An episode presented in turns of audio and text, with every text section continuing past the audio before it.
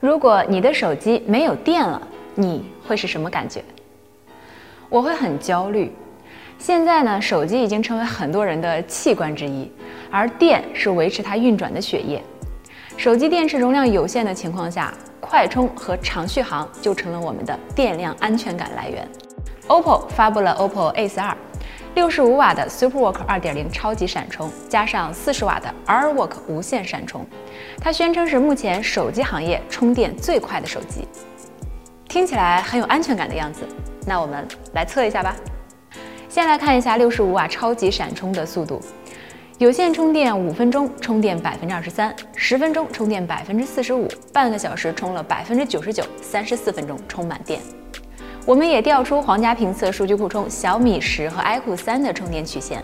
从起始速度上来看，Ace 二会明显快于小米十和 iQOO 三。充满电所需的时长也能看出三者明显差别。因为机型不同，电池容量也不同，单独对比时间是不公平的。所以我们也计算了一下不同机型的充电效率。从结果来看，Ace 二的效率依旧是最高的。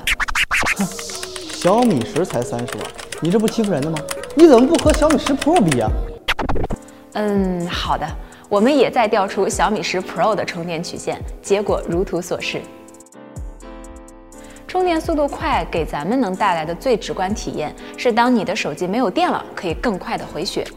但至于能不能像它宣称的充电五分钟开黑两小时呢？游戏少年知飞决定测就完了。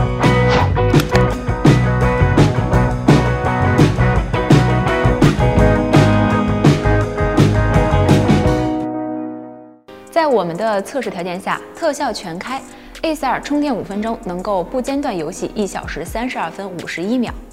我们也在官方宣称的条件下再次进行测试，最终 Ace 2充电五分钟不间断游戏能够超过两个小时。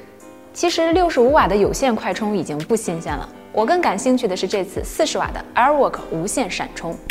拜托，华为早就发布了好吗？而且还能买得到，买得到有什么用？你连手机都没有，你拿什么充啊？不如先看一下我们的表现。经过我们的实际测试，使用 OPPO AirWork 无线充电半小时，可以从百分之一充到百分之六十三。需要补充一句，由于我们拿到的充电板是第一批的工程机，所以这也并不是它的最终数据。试售版本的表现，等我们拿到之后再为大家进行测试。它的充电速度的确也很快。不过有人会问，现在呢，动不动都五六十瓦的有线快充已经很常见了，为什么无线快充才到四十瓦还值得某厂和某厂争个首发呢？其实呢，做无线充电板不难，但做一个快的无线充电板还是有难度的。难在哪里呢？主要是难在如何解决无线充电的转换效率和高压充电的安全性上。因为目前无线充电大多数采用的是高压低电流的方案，如果将无线充电板输出的高电压直接输入手机电池的话，手机电池是无法承受的。传统的无线充电方案，简单来讲可以分为几步：充电底座输出，手机无线线圈接收，进行电压和电流的转换，电荷泵降压，输入电池。在整个过程中会发生两次的电压转换，造成充电效率降低。同时呢，高低压转换是发生在手机内的。也会造成手机发热的问题。OPPO Ace 2的无线充电方案呢，是将电压和电流的转换转移到电源适配器端，也就是俗称的充电头，这样就能减少一次转换过程，从而提高充电效率。同时，手机内部也不再进行恒压恒流的转换，也减轻了手机内部发热的问题。充电速度上去了，那安全性要怎么保证呢？这个时候就需要电荷泵来控制。电荷泵的作用是进行电压转换，避免高电压直接到达电池。传统的电荷泵会采用半导体元件，那一旦半导体失灵，会导致超过电池一倍的电压直接冲入到电池中，这是非常危险的情况。而 OPPO 采用的是陶瓷电容，它会比半导体元件耐用性更高，然后稳定性更好。其实这些说起来很容易啊，但实现起来还是会有很多技术难点，所以我们目前也只看到四十瓦的无线充电板量产。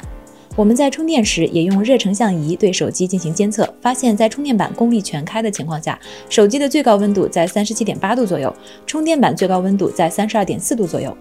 在充电的过程中，我们发现，即便是满功率运行，AirWork 也没有明显的噪音。这个声音在夜晚安静的室内几乎是可以忽略掉。此外，AirWork 还支持静音模式，在手机上设置后，充电板将低功耗运行，充电器也会更加安静。也有朋友关心说，这个四十瓦的无线快充板能不能支持其他的设备？可以，但是给其他设备充电的时候，最高充电功率只有十瓦。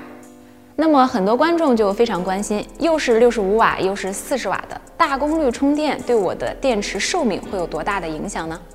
那我们就需要知道，影响手机电池寿命的因素是什么？关键因素其实是厂家锂电池的质量以及电池的循环次数。电池循环次数呢，是指的从零到百分之百算一次。如果你是从百分之五十充到百分之百，只能算半次。大家可以计算一下，这个次数是累积的，循环次数越多，你的电池寿命越短，跟你用多大瓦数的充电器其实关系并不太大。所以，影响你电池使用寿命的是你啊，不是你的使用习惯。我们建议大家不要用到完全没电再充电，最好是随用随充来降低它的循环次数。最后，在续航表现上，OPPO A42 半小时在线视频掉电百分之六，半小时游戏掉电百分之十，在皇家评测数据库中排在中等偏上的位置。更多机型的数据呢，也欢迎大家扫码进入皇家评测小程序来一一查看。OPPO A42 作为一款号称顶级游戏体验的主力级手机，那它能不能对得起这个称号呢？接下来我们进入到游戏测试环节。首先从手感上来说，A42 整机只有一百八十五克，所以上手感觉是比较轻的。它的屏幕呢采用了直板设计，会避免曲面屏误触的情况，对游戏也更友好。那此外，屏幕支持九十赫兹刷新率和一百八十赫兹的触控采样率。进入游戏环节，我们使用 ProfDog 对《和平精英》进行测试，在最高画质全开的情况下，A42 的帧率平均为五十九点九，表现非常稳定。那从实际的游戏画面来看呢，整个游戏过程中并没有出现画面卡顿的情况，整体体验算是非常流畅的。一百八十赫兹触控采样率也是提高了游戏的操控性。而在苹果官方性能认证的《狂野飙车九》中，A42 表现也非常不错，在最高画质下能够全程保持满帧率运行，在部分复杂场景下波动也仅仅控制在一帧左右。在震感上，A42 使用了一颗 Z 轴的马达，我们先来听一下这个震感。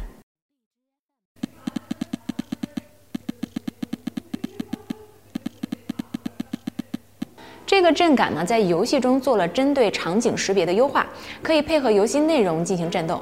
比如说，在和平精英的时候呢，可以根据不同的枪械类型来产生不同震感。步枪是这样式儿的，手枪是这样的，散弹枪。但是呢，在哒哒哒哒哒的冲锋枪上，由于马达的速度受限，所以哒哒哒哒哒只能表现为哒哒哒。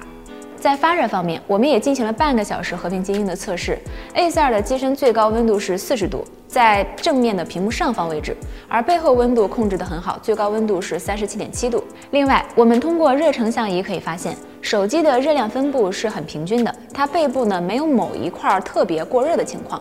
并且在实际上手的游戏过程中，A42 在触觉的感觉是它一直处在一个温热的状态，不会有烫手的感觉。声音也是大家非常关注的一个点。那 A42 采用的是立体声双扬声器，我们也给大家来实际展示一下。